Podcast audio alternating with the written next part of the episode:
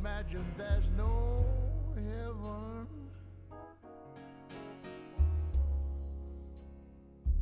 It's easy if you try.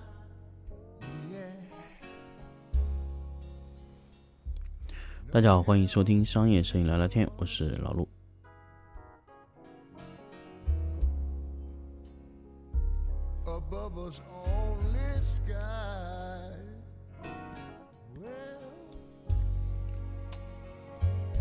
Imagine all the people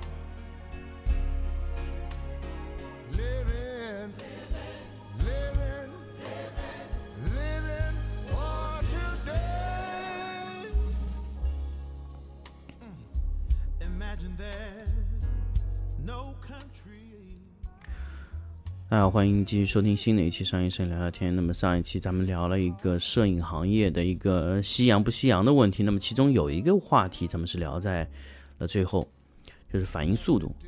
反应速度这个事情呢，其实，嗯，我我相信其实很多摄影棚他都有意识过这个事情，但是他并没有说去刨根问底的去探讨这个事情。所以今天咱们来说一说反应速度的问题。呃，我们说的反应速度是指的什么？就是，呃，当然你你跟我说你是一个人，对不对？那你一个人一天拍一个产品，你你只是按时间排期，你说今天能拍，明天不能拍，后天能拍，后天大后天不能拍，那么你就是按你的时间档期排，这反应速度是一对一的反应速度。那么这种反应速度不是我们今天要探讨的。我今天要探讨的反应速度是有，比如说今天你有拍，明天他也有拍，后天他也有拍，这个时候再给你任务，你能不能再拍？给你任务以后再给你任务，你能不能再拍？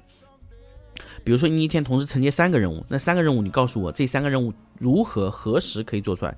那么你今天拍完以后，明天还有任务，明天能不能再加塞？这才叫我们的反应速度。我指的反应速度是大于一系数的反应速度，而不是你当天拍完就做这个。所以这个反应速度是我们需要考虑的。很多时候呢，我们在拍摄图片的时候，就一个摄影师针对一个场景去拍摄就可以了。那么，呃，这几天呢，其实我之前的徒弟也过来跟我说，就是他现在在我原来公司在做家具的一些拍摄嘛。那么他跟我说他们现有家具摄影师的情况啊，就是一个摄影师要同时结束四个场景，然后再放四个场景上去，就一天他要解决八个场景的问题，他用十六台相机来解决问题，一个场景两台。那么一个人控制十六个十六个相机同时上，那么也就是说它的反应速度是一对四，啊，那一天能出掉四个，明天再翻上去四个，后天再继续出。所以，比如你在这样的反应速度上面，你能不能再增加？这就是很关键的。也就是说，每一个客户会问你啊，我给到你产品，你什么时候可以给我交付啊？这就是我我所谓的反应速度。还有一个问题就是这个摄影师。在这样饱和的情况下，能不能再加塞？这个反应速度就是在于影棚里面咱们要谈到的综合反应速度。比如说，这个摄影师能不能今天加一天班，把这个东西再做出来，或者说几个摄影师融合去分摊一些任务。往往大家知道，其实，在摄影行业里面，往往它的旺季是集中出现的，所以反应速度基本已经决定了这个摄影棚它能不能干干下去这个行当。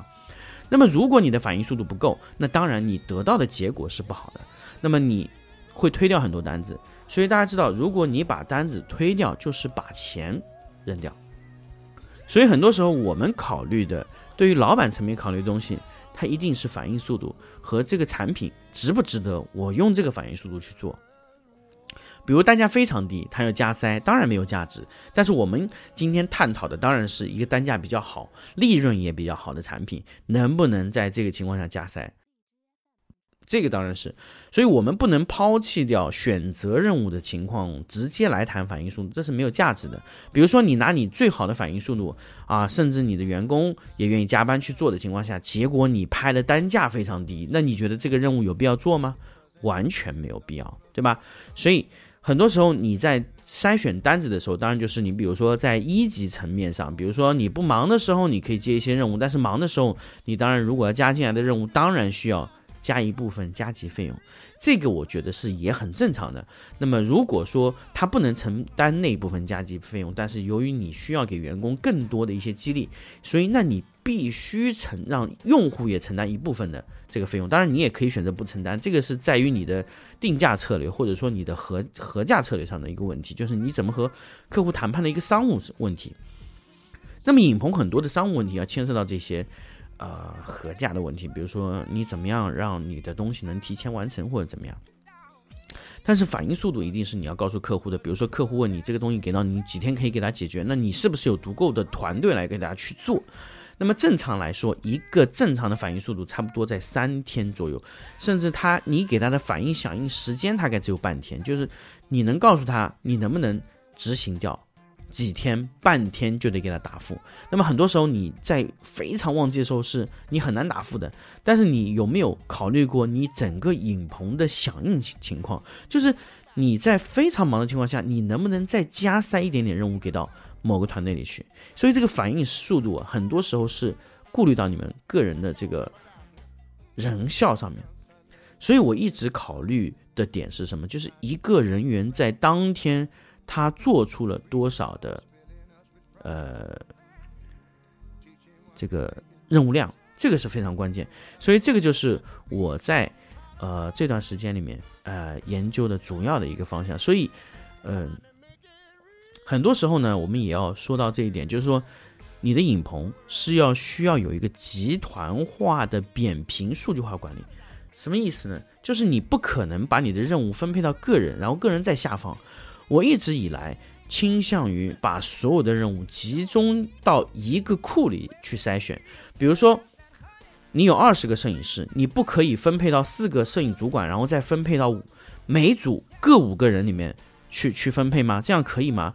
这样有时候我觉得比较困难，因为你这个库它是一整体的，那么你知道库里还剩多少，然后下去到每个人员手上还。